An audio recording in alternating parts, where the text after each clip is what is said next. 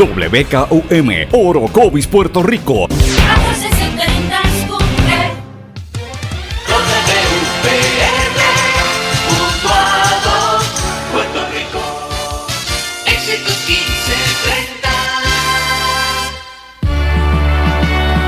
Transmite WEXS Patillas Guayama. XXX 61. Escuchas WMDB desde Fajardo, Puerto Rico, a través del 1480M y a través de www.el1480.net.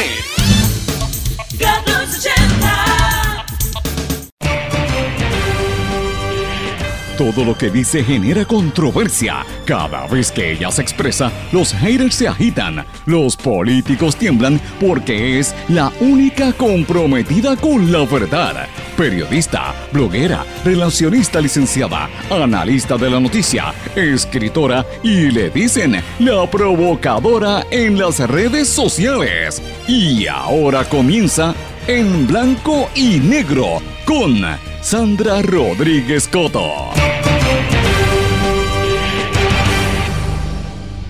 Bienvenidos a su programa en blanco y negro con Sandra. Hoy es miércoles primero de agosto de 2018, nuestra edición número 71 por aquí por la red informativa de Puerto Rico. Les saluda Sandra Rodríguez Coto. Un saludo muy cordial a los que nos sintonizan a través del éxito 1530M Dutuado, Cumbre 1470 AM en Orocovis, X61, el 610 AM en Patillas, Guayama y el 1480 AM Fajardo San Juan.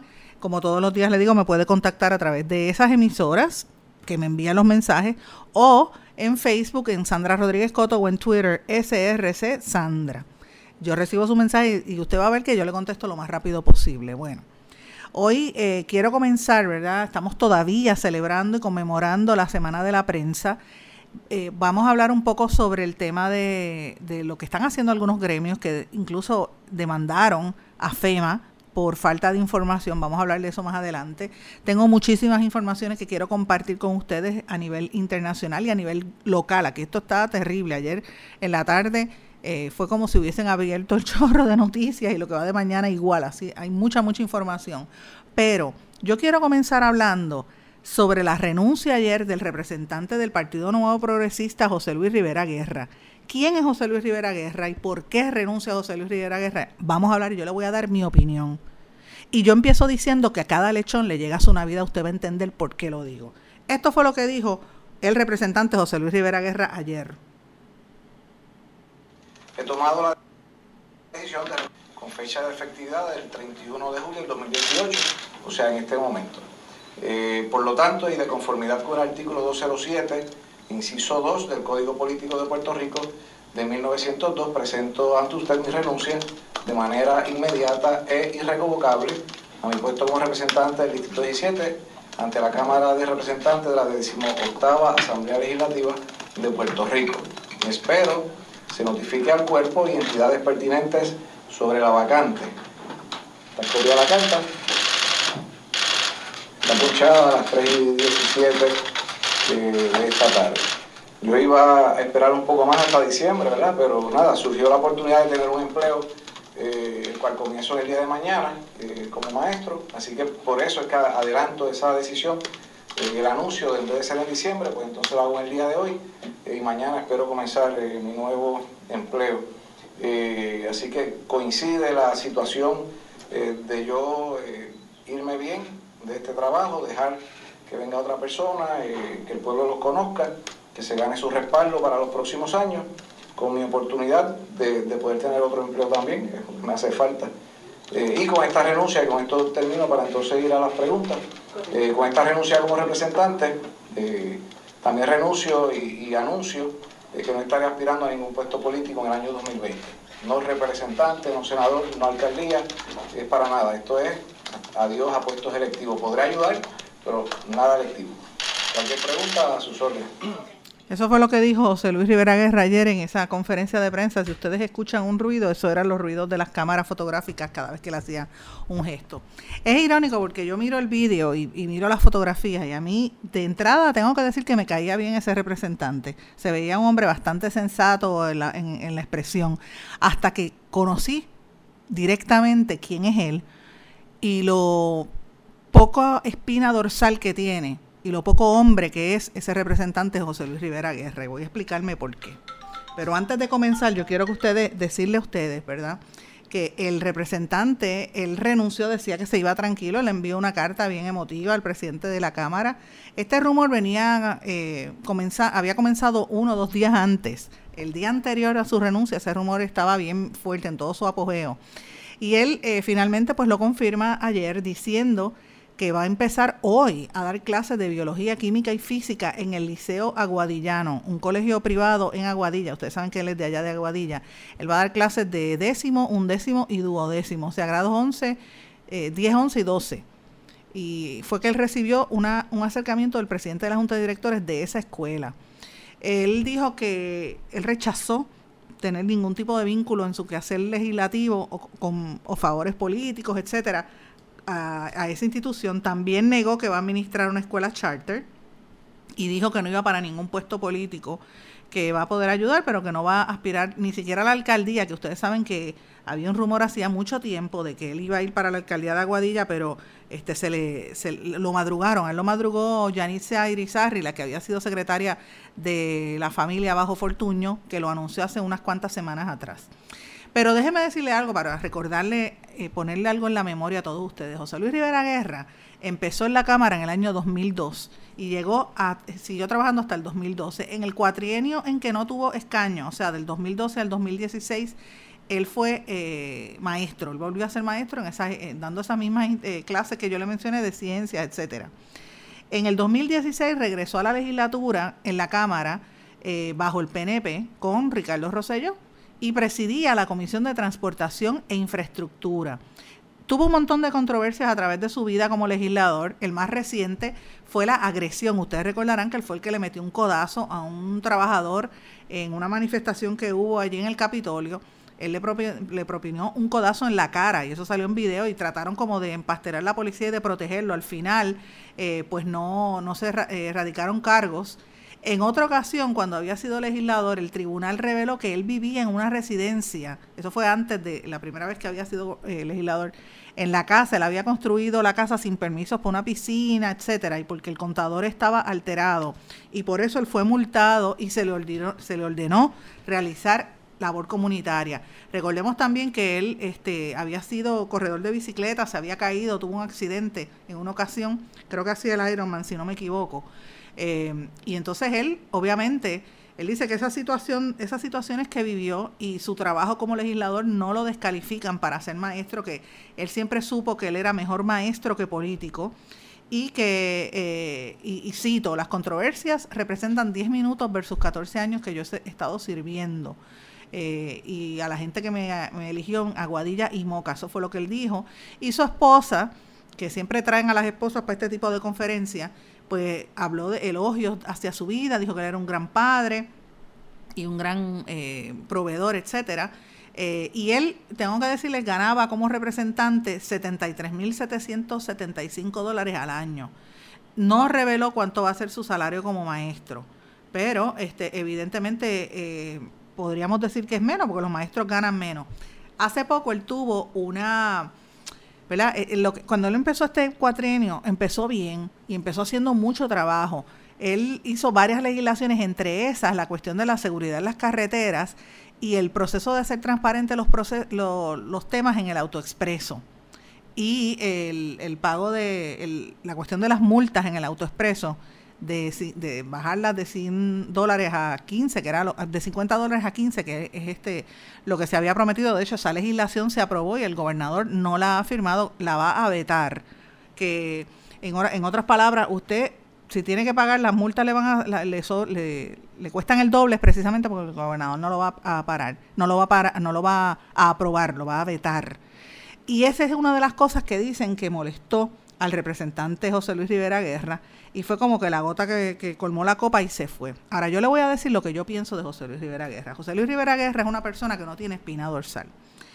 Hace unos meses atrás ustedes recordarán que nosotros en la red informativa estuvimos haciendo una gira por las diferentes emisoras y estuvimos en, en una de las emisoras que estuvimos fue la de Fajardo. En Fajardo, en, en WMDD, allí el, en el 1480, nosotros recibimos una llamada de una señora que el, amigo José eh, Arriaga y yo le entrevistamos al aire. Esta señora eh, había tenido una petición, ¿verdad? Ya tiene un problema, una demanda, porque había pedido que le instalaran una luz y, le, habían puesto una querella y un empleado de Autoridad de Energía Eléctrica empezó a hostigarla. Ella lo demandó y es la primera vez que una mujer demanda por hostigamiento sexual a una clienta a un empleado público, en este caso Energía Eléctrica. Y el caso lleva, al hombre le erradicaron cargos, el hombre salió culpable y el hombre sigue trabajando en Energía Eléctrica. Después de esa entrevista extensa que le hicimos aquel día a través de la red informativa, hace unas semanas atrás yo publiqué una columna dándole seguimiento al tema. La titulé Luz por Sexo. Usted la puede buscar en Noticel. Esa columna eh, salió publicada en Noticel hace varias semanas y fue bien controversial porque evidentemente lo que representa es que esta mujer que es una, es una dama, una consumidora, como cualquiera que está escuchándome ahora mismo, un hombre llegó y empezó a hostigarla. El hombre aparentemente estaba protegido por el representante José Luis Rivera Guerra, cosa que él negó. El representante lo ha negado. Déjenme explicarle algo. Ese hombre era el cuñado del representante José Luis Rivera Guerra. Y José Luis Rivera Guerra dijo que eso, que él nunca lo favoreció, que ese hombre había, se había divorciado de su hermana, él era el esposo de la hermana del representante, que se había divorciado, que él nunca lo favoreció para permanecer en el puesto, eh, etcétera, etcétera, etcétera. Y eso, pues mira, uno lo puede entender. Lo que, lo que es impensable, es imperdonable y que uno no puede entender es lo que José Luis Rivera Guerra le hizo a esta servidora.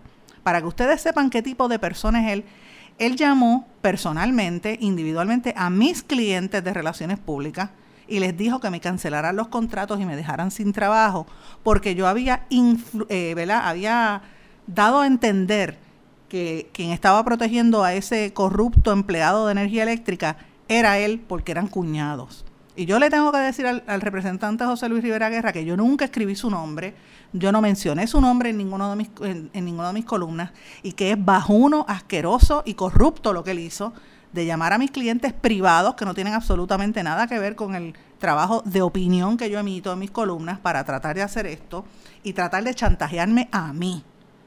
Y yo me acuerdo que yo lo llamé personalmente a él, lo llamé a una tal relacionista que él tiene en esa oficina, que perdóneme, yo, yo funjo como relacionista y uno cuando uno hace trabajo de relacionista tiene que ceñirse a unos códigos de ética muy serios. Esa señora no ni siquiera pertenece a la asociación, ni siquiera tiene licencia de relacionista. Se, se autoproclama como tal y emite comunicados y hace cosas violando la ley, o sea que tiene empleadas violando la ley en su oficina, como yo le expresé que estuve a punto de erradicarle una querella por, por falta ética. Él atentó contra mis habichuelas, atentó contra mi trabajo, simple y llanamente porque yo hice el comentario de que este hombre había hostigado sexualmente a una consumidora de energía eléctrica. ¿Y quién lo protegió? José Luis Rivera Guerra. Así que se deje de cuentos. Él dice que no vienen investigaciones, que no viene nada. Yo le tengo que ser bien honesta, como le digo una cosa, le digo la otra. A mí me caía bien el legislador, las veces que compartí con él pensé que era un hombre sensato, hasta que yo vine a ver, ¿verdad? Y compartí me refiero que yo iba a la legislatura y lo veía, él no es amigo mío ni nada por el estilo, pero yo lo veía él hablando y yo decía, este hombre se expresa bien, eh, tiene sensatez, hasta que lo vi en acción metiendo codazos, eh, violentando la ley, como hizo en, en, este proceso de, de, tener los permisos en la casa y la piscina sin robando la luz, porque eso fue lo que él hizo. Y ahora lo último que hizo fue eso, atacarme a mí en mi carácter personal. Eso yo no se lo puedo perdonar. Y yo, como dije al principio de, este, de esta exposición, a cada lechón le llega su Navidad. En menos de un mes, de casi mes y medio, de ese ataque que él me hizo a mi persona, mire dónde está él renunciando. Así es que mira, el, el que la hace la paga. Y veremos más cosas pasar en cuanto a este legislador.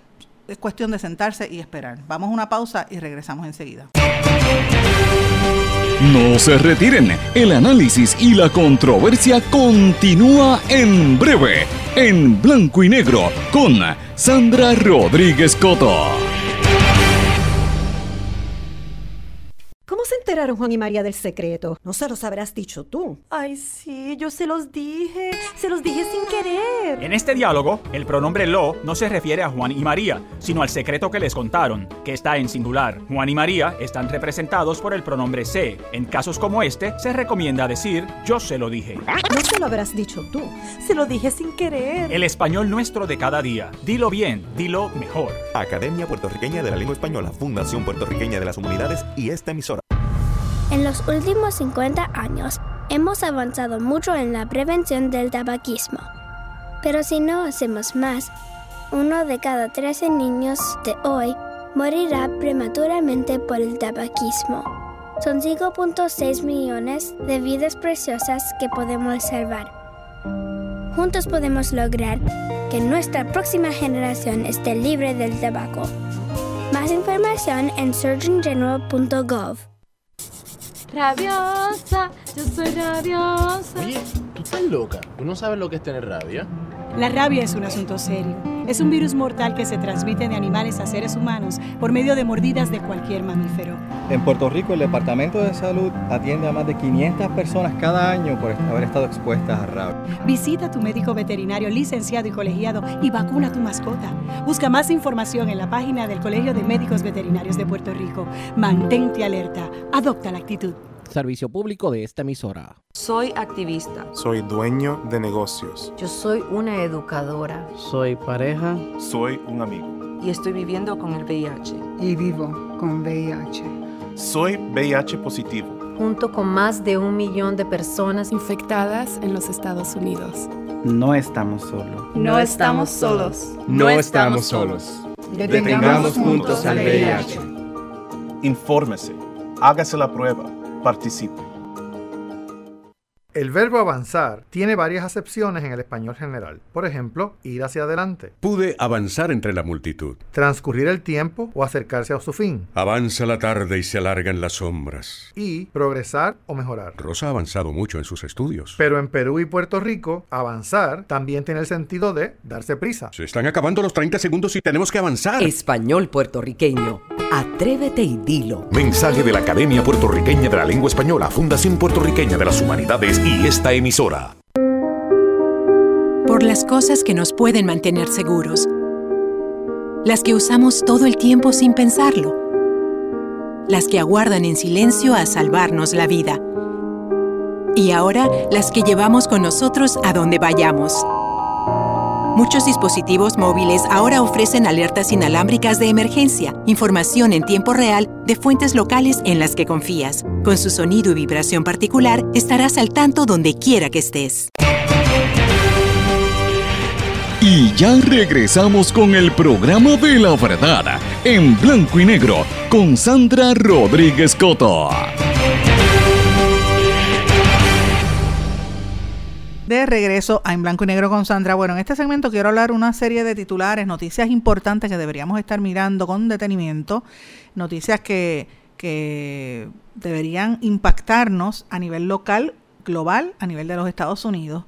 Si no me da el tiempo a discutirla, pues obviamente por lo menos le menciono el tema para que usted indague un poco, porque son cosas que deberían eh, interesarle. Vamos a las locales.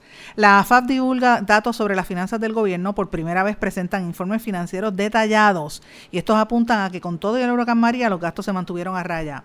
Gobernador anuncia cambios en su gabinete por movidas políticas. Entramos en detalle en breve. Asociación de Maestros solicita reconsideración al Tribunal Supremo en sentencia sobre las escuelas de Arecibo.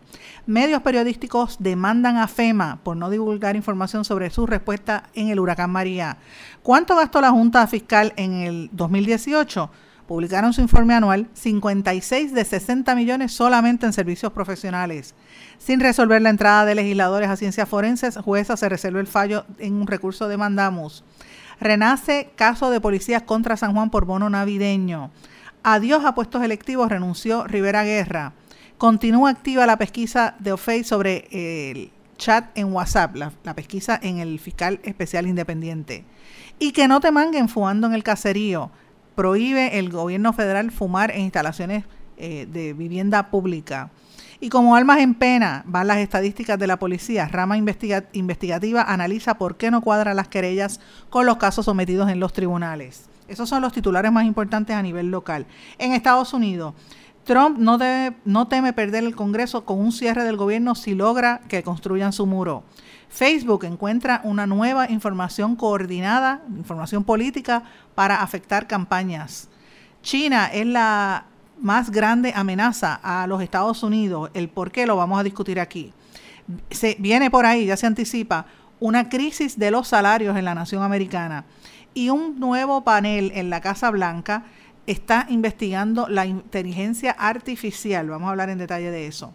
Y a nivel global, las noticias globales más importantes. Un centenar de pasajeros y tripulantes sobrevive al accidente aéreo en México. En Argentina encuentran inconsciente a la dirigente social detenida Milagro Sala. En Paraguay, Cartes nombra ministro de Agricultura tras la muerte del que tenían en un accidente. En Nicaragua continúa la represión en aniquilación y cacería, según se denuncia. López Obrador, presidente electo de México, quiere diálogo con Trump, pero descarta hablar del muro. La Corte Suprema de Chile ordena la excarcelación de cinco exagentes de Pinochet. Fiscalía pide a Lula siga encarcelado por haber sido clave en red corrupta. Parlamento venezolano pide controlar la hiperinflación y no quitar los ceros a la moneda. Ustedes ven cómo está la situación crítica a nivel económico en todos estos países de América Latina y ya se están viendo unos movimientos en los Estados Unidos, debemos estar atentos a eso. Pero quiero hablar brevemente sobre lo que está pasando en Puerto Rico. Eh, me parece importantísimo que por primera vez la Autoridad de Asesoría Financiera y Agencia Fiscal, la AFAF, publicó las, las finanzas del gobierno tres informes acerca de las finanzas y el funcionamiento del gobierno que deben ayudar a tener un cuadro más preciso de cómo es el gasto público. Esto lo hacen por primera vez. Eh, los informes detallan que en el año fiscal pasado, a pesar de los estragos del huracán y los presagios de que iban a haber menos recaudos por el erario, porque iban a colapsar eh, los, los gastos del gobierno en el Fondo General por aparenta que se quedaron, se mantuvieron a raya. Eh, estos tres informes fueron requeridos por la Junta de Control Fiscal y ofrecen detalles acerca del número de empleados públicos, el pago de salario, los gastos girados, etcétera. Eh, y estos se ven como preliminares. Fueron publicados el 27 de julio, que era la fecha límite que tenía la Junta de Control Fiscal. Y la directora ejecutiva de la Junta, Natalia Yaresco, escribió a la FAF para solicitar, solicitar que se difundieran, ¿verdad? Entre otras cosas, eh, el gobierno cuenta con un presupuesto de 9.562 millones a razón de 1.724 millones para asignaciones especiales y otros 7.800 para el Fondo General. La diferencia corresponde a la venta de activos los líquidos que le quedaban a la Administración de Sistemas de Retiro para el pago de pensiones. Eh, de acuerdo al documento, los gastos que se pagaron del Fondo General excedieron por unos 111 millones en buena parte porque los gastos en asignaciones que custodiaba Hacienda se excedieron por casi 450 eh, millones. Sin embargo, los desembolsos que giraron contra los llamados fondos especiales fueron menores de lo presupuestado. En otras palabras, por lo menos se ve que el gobierno está aguantando los gastos y está cumpliendo con lo que exige eh, la ley. Nueve agencias pagan 85% de la nómina, o sea que es importante. Así que tienen ese, ese resumen, está publicado en varios medios del país. Me parece que es importante esa información porque estamos en un gobierno en quiebra que hay que estar mirando los gastos. Eh, cuando uno se queda sin trabajo, cuando usted está, la situación apretada, usted sabe que usted empieza a mirar por dónde recortar y empieza a aguantar los gastos usted en su carácter personal, pues el gobierno tiene que hacer exactamente lo mismo. Bueno, el otro tema, medios periodísticos entablan demanda contra FEMA por no divulgar información sobre su respuesta a María. Esto coincide con lo que está pasando esta semana, que es la semana de la prensa, ¿verdad? Y, y es en nombre del Centro de Periodismo Investigativo y Latino Justice la Democracy Forward Foundation entabló una demanda eh, contra la Agencia Federal para el Manejo de Emergencias por no divulgar información detallada sobre su respuesta al desastre. Las organizaciones solicitan toda la documentación relacionada con la planificación de FEMA y los preparativos para manejar los huracanes en Puerto Rico en el 2017, incluidas copias y borradores del plan catastrófico de huracanes de FEMA para Puerto Rico o materiales relacionados con la necesidad de tener traducciones en español de folletos informativos de la Agencia Federal para discusión al público sobre la asistencia de huracanes, entre otras.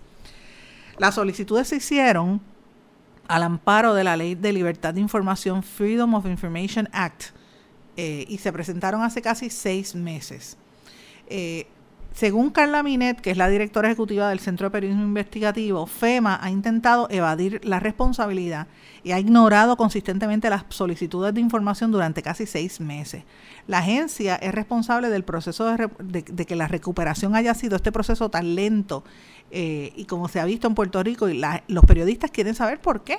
¿Por qué la asistencia para reparar viviendas se le ha negado a tanta gente? Cuáles son los pueblos con más denegatoria, cuál es el perfil demográfico, racial y de género de quienes han solicitado asistencia y no la han recibido. Esas son solo algunas de las preguntas que quieren saber. O sea, todos sabemos que FEMA vino, sí, mucho show, mucho COE, mucha este, gente comiendo allí, cogiendo aire acondicionado en el COE cuando el huracán, y a la hora de la verdad obligaban a que la gente se metiera por internet cuando no había este, solicitando las los ayudas por internet, no había ni siquiera teléfono. Después, los programas de Sogar Renace, eh, algunos funcionan, otros no. Después, el programa de, que uno iba a buscar ayuda, no te daban, te pedían para coger préstamos con eh, el SBA, entre otras cosas, y se sabe que cerca del 80% de las ayudas se han, se han negado.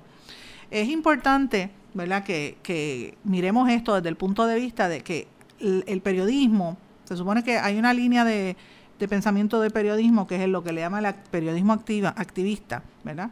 Eh, y, obviamente pues hay que tener cuidado que una cosa no raye en la otra. Sin embargo, a mí me parece que esto, esta acción que está tomando el Centro de Periodismo es importante porque aquí hay una política prácticamente de las autoridades federales y las locales de no decir nada. La falta de transparencia es terrible.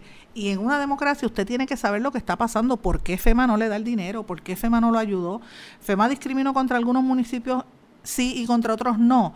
Mujeres, hombres, viejos versus. ¿Cuál es la gente que menos ayuda recibió de FEMA? Son preguntas válidas que no las han querido contestar.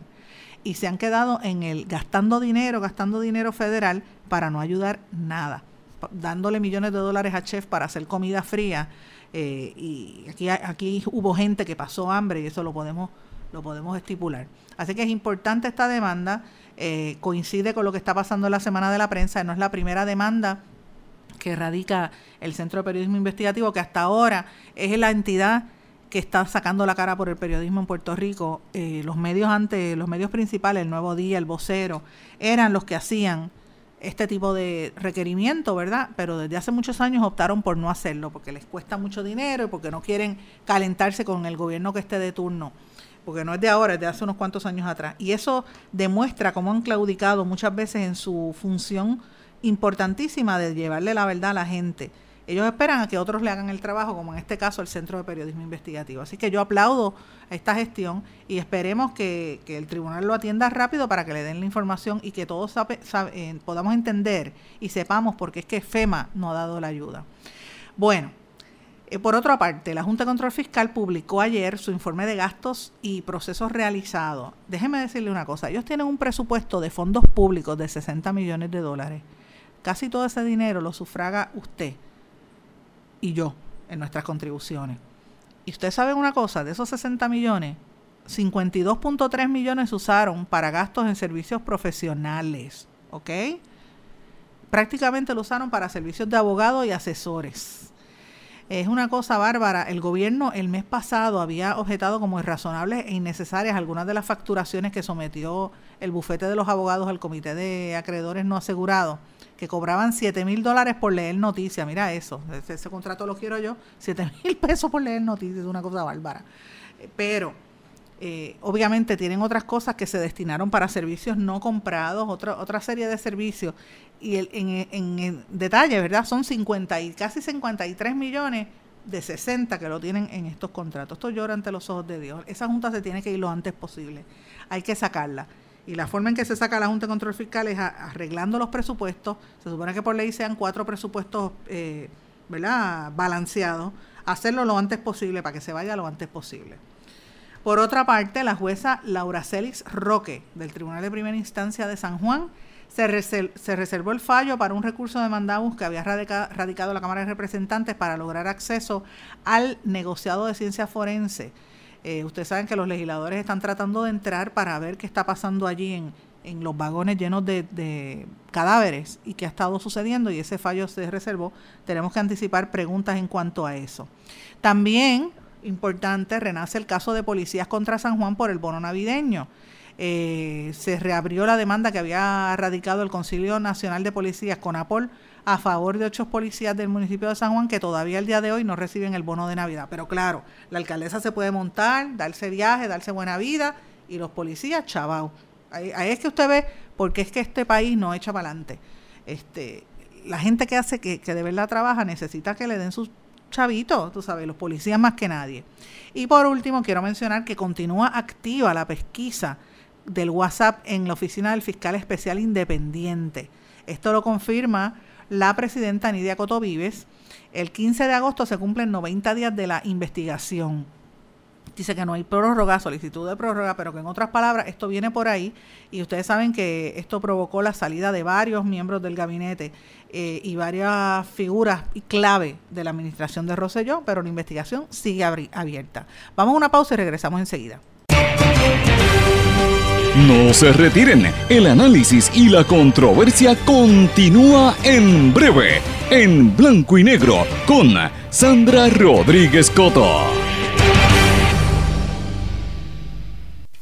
Enteraron Juan y María del secreto? No se los habrás dicho tú. Ay, sí, yo se los dije. Se los dije sin querer. En este diálogo, el pronombre lo no se refiere a Juan y María, sino al secreto que les contaron, que está en singular. Juan y María están representados por el pronombre se. En casos como este, se recomienda decir yo se lo dije. No se lo habrás dicho tú. Se lo dije sin querer. El español nuestro de cada día. Dilo bien, dilo mejor. Academia Puertorriqueña de la Lengua Española, Fundación Puertorriqueña de las Humanidades y esta emisora. En los últimos 50 años hemos avanzado mucho en la prevención del tabaquismo. Pero si no hacemos más, uno de cada 13 niños de hoy morirá prematuramente por el tabaquismo. Son 5.6 millones de vidas preciosas que podemos salvar. Juntos podemos lograr que nuestra próxima generación esté libre del tabaco. Más información en surgeongeneral.gov. Rabiosa, yo soy rabiosa. Oye, tú estás loca. ¿Tú no sabes lo que es tener rabia? La rabia es un asunto serio. Es un virus mortal que se transmite de animales a seres humanos por medio de mordidas de cualquier mamífero. En Puerto Rico, el Departamento de Salud atiende a más de 500 personas cada año por haber estado expuestas a rabia. Visita a tu médico veterinario licenciado y colegiado y vacuna a tu mascota. Busca más información en la página del Colegio de Médicos Veterinarios de Puerto Rico. Mantente alerta. Adopta la actitud. Servicio público de esta emisora. Soy activista. Soy dueño de negocios. Yo soy una educadora. Soy pareja. Soy un amigo. Y estoy viviendo con el VIH. Y vivo con VIH. Soy VIH positivo. Junto con más de un millón de personas infectadas en los Estados Unidos. No estamos solos. No estamos solos. No estamos solos. Detengamos juntos al VIH. Infórmese. Hágase la prueba participe. El verbo avanzar tiene varias acepciones en el español general. Por ejemplo, ir hacia adelante. Pude avanzar entre la multitud. Transcurrir el tiempo o acercarse a su fin. Avanza la tarde y se alargan las sombras. Y progresar o mejorar. Rosa ha avanzado mucho en sus estudios. Pero en Perú y Puerto Rico, avanzar también tiene el sentido de darse prisa. Se están acabando los 30 segundos y tenemos que avanzar. Español puertorriqueño. Atrévete y dilo. Mensaje de la Academia Puertorriqueña de la Lengua Española, Fundación Puertorriqueña de las Humanidades y esta emisora. Por las cosas que nos pueden mantener seguros. Las que usamos todo el tiempo sin pensarlo. Las que aguardan en silencio a salvarnos la vida. Y ahora las que llevamos con nosotros a donde vayamos. Muchos dispositivos móviles ahora ofrecen alertas inalámbricas de emergencia, información en tiempo real de fuentes locales en las que confías. Con su sonido y vibración particular, estarás al tanto donde quiera que estés. Y ya regresamos con el programa de la verdad, en blanco y negro, con Sandra Rodríguez Coto. De regreso a En Blanco y Negro con Sandra. Bueno, el gobernador anunció unos cambios en su gabinete, designó a Raúl Maldonado, el que era secretario de Hacienda, como secretario de la gobernación, a Ricardo Gerandi como subsecretario de la gobernación eh, y nombró una nueva secretaria de Hacienda. Vamos a escuchar lo que dijo el gobernador. esta transición, ¿verdad? Eh, cuando eh, uno eh, pierde una, una persona tan capacitada como Raúl Maldonado en el frente de Hacienda, a veces es difícil reemplazarlo, pero yo estoy seguro que él estaría conmigo cuando le decimos al pueblo de Puerto Rico que hemos encontrado una persona de la más alta capacidad para dirigir los destinos de Hacienda, para seguir la gestión gubernamental que ya se ha eh, llevado a cabo y para cumplir con una serie de objetivos dentro de las reformas contributivas que tenemos para el pueblo de Puerto Rico, eh, como eh, los cambios en el ámbito laboral para provocar que la economía se desarrolle y que podamos tener más empleos. Y se trata de la CPA, Teresa Fuentes. La CPA fue eh, subsecretaria de Hacienda, del 92 al 96. trabajó por cerca de 20 años con la compañía prestigiosa Ernst Young, donde llegó a ser socio de la misma y ahora ha estado siendo asesora senior de, del secretario de Hacienda en la implementación de muchas de las iniciativas que ustedes han visto los, eh, los resultados. Así que eh, para nosotros es un gran privilegio contar con eh, Teresita, como decimos de, cariño, una mujer del más alto calibre de profesionalismo que estamos seguros va a continuar llevando la, la gestión de Hacienda como, como el pueblo de Puerto Rico merece. Entre varios de los cambios que hemos hecho también para fortalecer eh, nuestro equipo de trabajo, estoy nombrando a Gerardo Portela como principal oficial de inversiones del gobierno de Puerto Rico. Eh, Gerardo se ha destacado eh, de manera excelente en los, últimos años dirigiendo el AFAF, produciendo planes fiscales, planes fiscales certificados y eh, teniendo la discusión sobre la renegociación y la reestructuración de la deuda que han sido una tarea enorme. Ahora, como, ustedes ven, esas son algunas de las declaraciones que emitió ayer el gobernador en rueda de prensa para anunciar los cambios importantes en su gabinete. Eh, y ahí, pues obviamente, yo creo que es un acierto eh, la designación de Raúl Maldonado, que para mí es uno de los mejores jefes de gabinete que ha tenido este gobierno, lo ha tenido, ha sido muy efectivo en el Departamento de Hacienda. Y evidentemente, si se lleva, deja en, su puesto a una de sus ayudantes, pues yo creo que eso es un acierto de fortaleza y hay que aplaudirle. Eso es positivo. Me parece que la que es nueva secretaria, eh, lo que he escuchado de Teresita Fuentes son loas extraordinarias, me dice mucha gente. Y gente de diferentes partidos políticos, porque yo busqué información y sí, me dicen que es muy buena. Y creo que, eh, y esta es mi opinión muy personal para la gente que está escuchando en Fortaleza, porque yo sé que me detestan, pero me oyen. O sea, así es, así es la vida. Yo creo que es positivo este nombramiento. Me parece que es importante que el gobernador haya incluido en su grupo de asesores en Fortaleza gente con canas, gente que los respeten. Porque parte del problema del gobernador y de la gente en Fortaleza es que no están haciéndole caso a la gente con canas, a la gente con experiencia.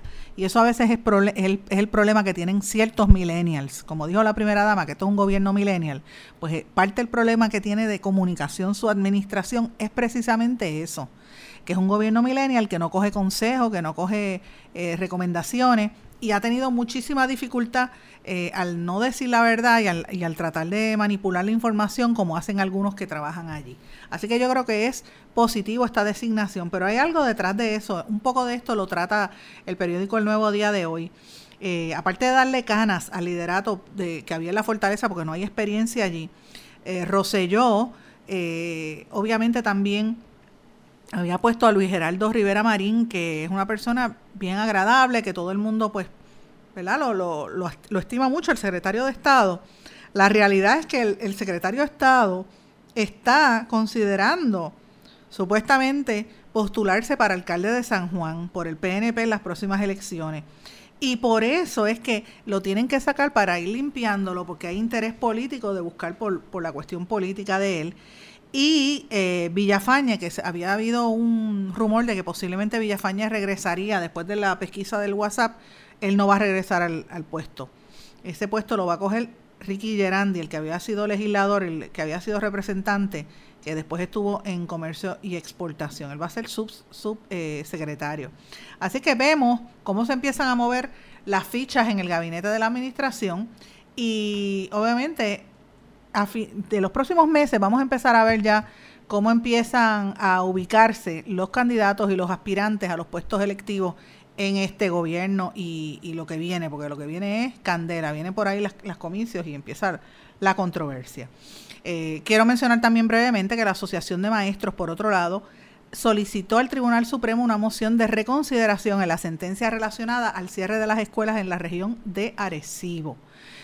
Eh, ellos, obviamente, la presidenta Aida Díaz dijo que eh, es la forma, la manera en que han, se han dado estos cierres que es ilegal y ella pues está reiterándose en eso y que dice que los niños están afectándose.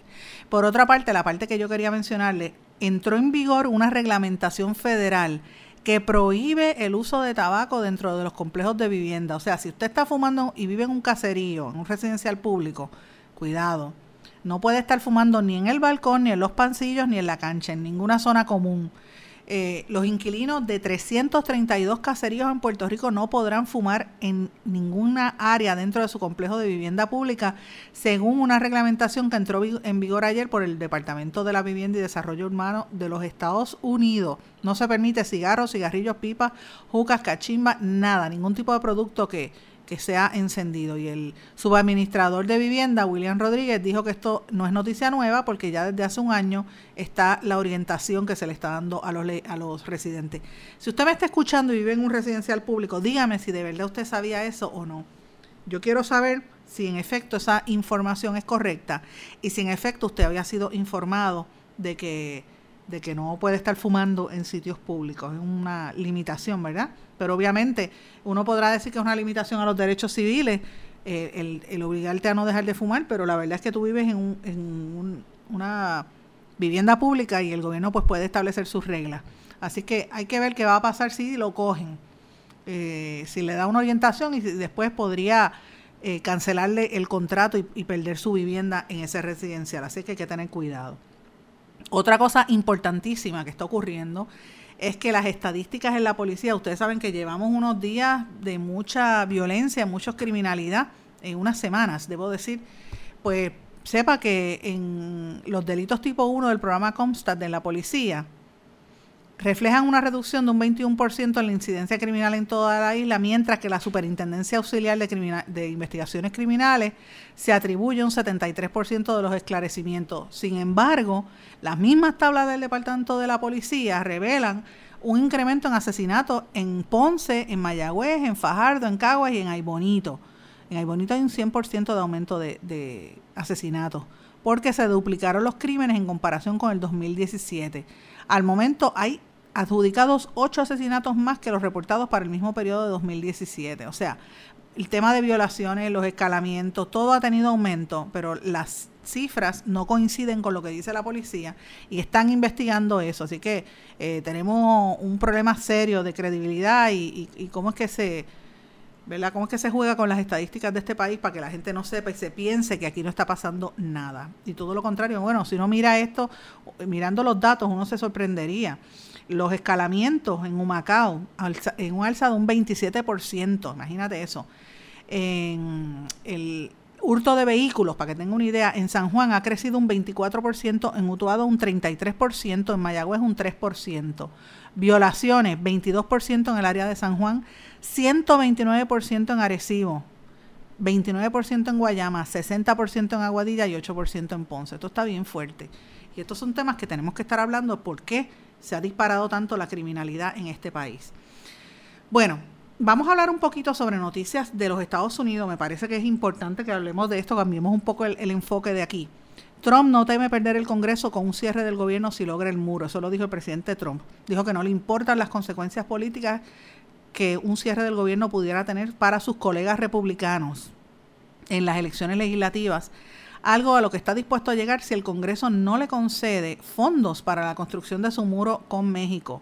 Así que él está empecinado y está, obviamente lo dice a través de Twitter, puso un Twitter, un tweet diciendo eso. No me importa cuáles sean las ramificaciones políticas, nuestras leyes de inmigración y seguridad fronteriza han sido un desastre durante décadas y no hay forma de que los demócratas permitan que se solucione sin un cierre del gobierno. O sea que la situación está bien caliente. Eh, mencioné anteriormente que Facebook anunció que identificó una serie de campañas de desinformación con contenido relacionado a las elecciones de medio término y esto es importante porque ya se sabe la interferencia que hubo de los rusos en el año 2016 eh, y vemos que la situación en Facebook está cada día peor, por eso que las acciones de Facebook están bajando, hay que estar atento a esta noticia. Por otra parte, China eh, ha desarrollado estrategias para el año 2018, 2025 y 2050 y todas esas estrategias están designadas para sacar a Estados Unidos como la potencia global del mundo. Esto lo están revelando eh, fuentes de, de, ¿verdad? de seguridad a nivel económico de los Estados Unidos. Y esto importa porque a la larga China eh, podría tener un, ¿verdad? problema, representar un problema serio para la nación americana. Ellos están poniéndole dinero, eh, invirtiendo dinero en Europa, en Japón, en otras cosas, en otras áreas donde los Estados Unidos no estaban. ¿Y qué es lo que está haciendo China para atacar comercialmente a los Estados Unidos? Porque como ustedes saben que hay una guerra comercial por la cuestión de los aranceles hasta ahora Estados Unidos y China son las, las, economías más grandes del mundo. Pues, ¿qué está haciendo China?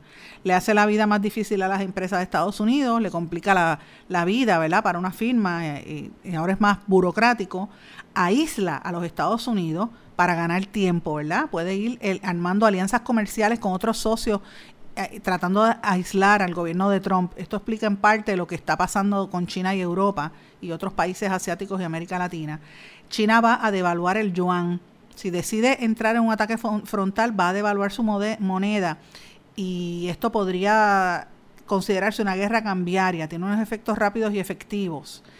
Y dejar de comprar bonos del Tesoro de los Estados Unidos. Eso, eso podría ser una situación muy fuerte si se ve el gobierno chino bajo mucha presión y tendría un impacto en la economía de Estados Unidos. También va a tener impacto en, en China, pero es más grande. Así que los chinos no se van a quedar dados con las políticas de Trump. Vamos a una pausa y regresamos enseguida. No se retiren, el análisis y la controversia continúa en breve, en blanco y negro, con Sandra Rodríguez Coto.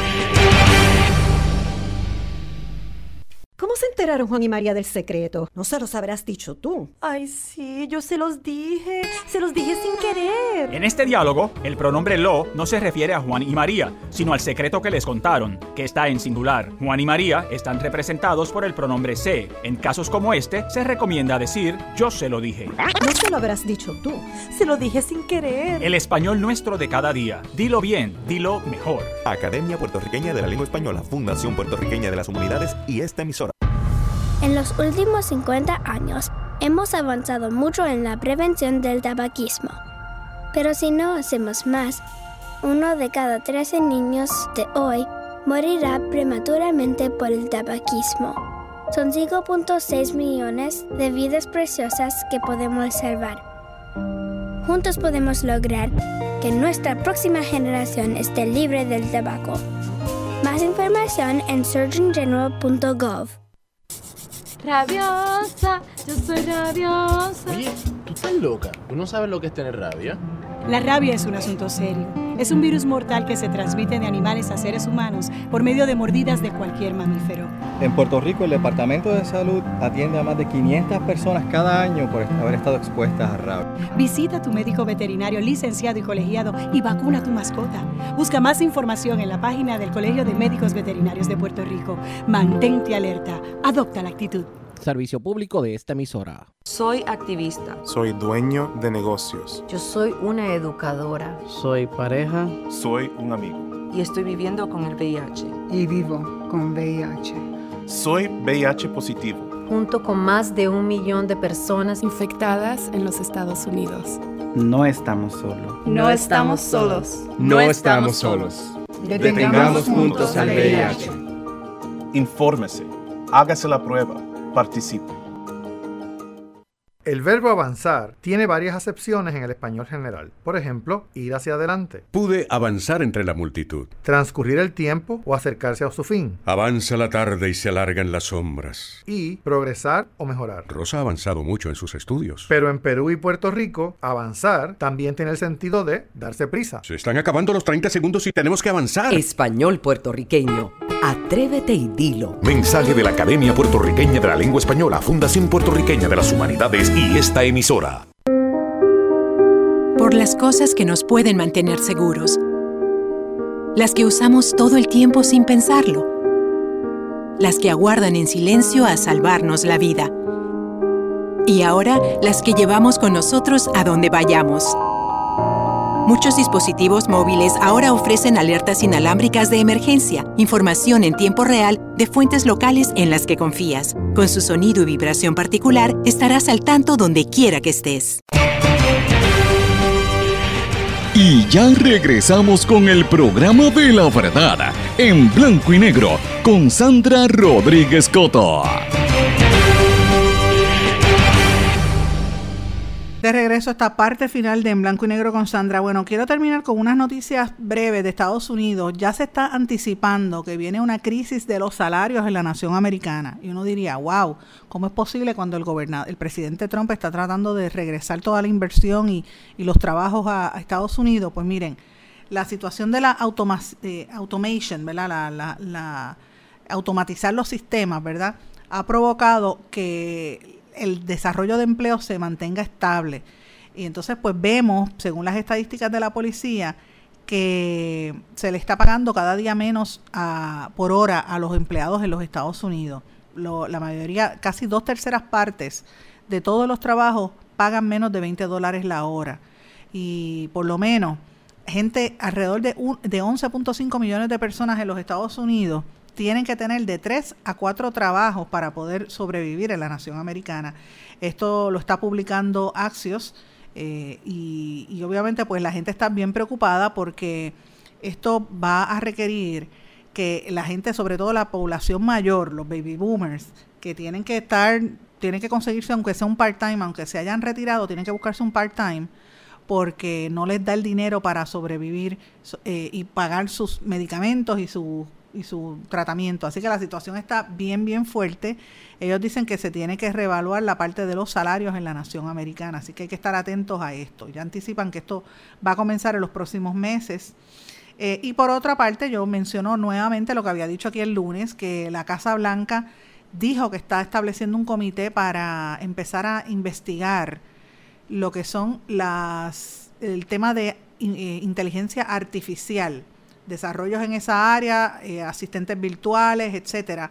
Eh, desde cómo tú llamar a un restaurante para hacer una reservación y te lo hace una computadora, hasta otras cosas más serias eh, del desarrollo de trabajo mediante computadora. Así que podemos ver que eso es una promesa de campaña, igual que la fuerza espacial que dijo Trump, son cosas que están pendientes a él. Pero vamos a ir brevemente a algunas de las noticias globales que me parece importante antes que se nos acabe el día, porque quiero mencionarlas. Hay un centenar de pasajeros y tripulantes sobrevivió un accidente aéreo en México. Ustedes saben que ayer se cayó un avión, iban casi 100 personas, 98 resultaron con lesiones y 49 de ellos residen atención. Eso fue en Durango, en México, el vuelo 2431 de Aeroméxico. Y gracias a Dios, milagrosamente, esa gente no se mató. En Argentina encuentran inconsciente a la dirigente social eh, Milagros Sala. Ella es la diputada del Parla Sur que fue detenida desde hace dos años y medio por diversas causas, fue encontrada inconsciente en el lugar en que cumplía su prisión domiciliaria y fue trasladada a un hospital en la provincia de Jujuy, en el norte de Argentina. Ella dijo que estaba estable y que estudia las causas de su desmayo. En Paraguay, el presidente Horacio Cartes designó a Mario León como ministro interino de, Agricultura y Ganadería en, en sustitución del titular de la cartera, Luis eh, fallecido la semana pasada en un accidente aéreo. En Nicaragua, la represión del gobierno de Nicaragua hacia personas que protestan contra el presidente Daniel Ortega ha mutado en una aniquilación y cacería, informó hoy el Centro Nicaragüense de Derechos Humanos. La evolución de la represión gubernamental, eh, aniquilación y cacería de la población por parte de fuerzas parapoliciales con un armamento de alto calibre y con características de fuerzas paramilitares. Así definió este Centro de Derechos Humanos en, en el informe la crisis que se vive en Nicaragua. En otras palabras, no es que estén atacando a la gente que protesta, es que ellos empiezan a buscar y si ven un estudiante se le van detrás y lo matan. Mandan, eh, ¿verdad? Sicarios que llegue hasta su casa y lo mata. Imagínese usted en su casa ahora mismo que esté, eh, haya ido a protestar el primero de mayo y vengan unos, unos policías y empiecen a seguirle a usted. Si usted se mete en Plaza Las Américas, se mete donde sea y ahí lo matan. Eso es lo que está pasando en Nicaragua. Es una situación cada día peor y yo entiendo que, que tienen que tomar algún tipo de acción. En México, el presidente Andrés Manuel López Obrador, quien asumirá el cargo el primero de diciembre, prometió que ofrecerá siempre diálogo con el gobierno de Estados Unidos con Trump, pero descartó abordar el tema de la construcción del muro fronterizo. Él no quiere hablar de ese tema por ahora. En Chile, la Corte Suprema de Chile ordenó la excarcelación de cinco ex agentes de la dictadura de Augusto Pinochet que cumplían en prisión condenas por violaciones de los derechos humanos, informaron fuentes judiciales.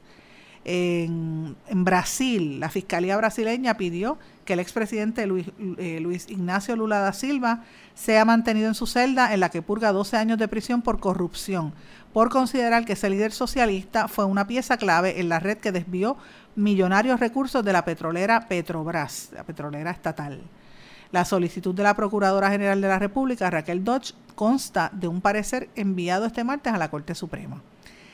Por otra parte, en Venezuela, el Parlamento venezolano pide controlar la hiperinflación y no quitar ceros en la moneda. La Asamblea Nacional de Venezuela, eh, de mayoría opositora, pidió al gobierno de Maduro controlar la hiperinflación antes de poner en marcha una reconvención monetaria como la que se prevé para el 20 de agosto, con la que se quitaran cinco ceros al bolívar la, moneda, la moneda nacional.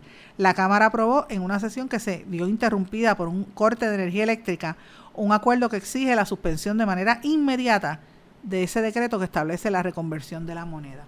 En otras palabras, eh, la oposición le está pidiendo que baje un poco la inflación y, ya vemos los revoluciones que está tratando de hacer el gobierno de Maduro. Y fíjese esto, lo que pasa en, en, en Nicaragua es bien parecido a lo que pasó hace unos años atrás en Venezuela. El gobierno de los Estados Unidos no intervino y mira Venezuela como está. Un país tan rico como es Venezuela que produce petróleo y la gente está pasando tanta necesidad. Así es que este, uno tendría que pensar si los americanos deberían intervenir o no. Eh, es fuerte lo que está ocurriendo. Y termino el programa de hoy con una noticia que me pareció de lo más interesante. Oigan esto. Este, para los que tienen amantes, si usted tiene chilla o está casado, oiga esto. En los Estados Unidos, un hombre deberá pagar casi 9 millones de dólares al marido de su amante por daños y perjuicios. Usted dice, ¿qué?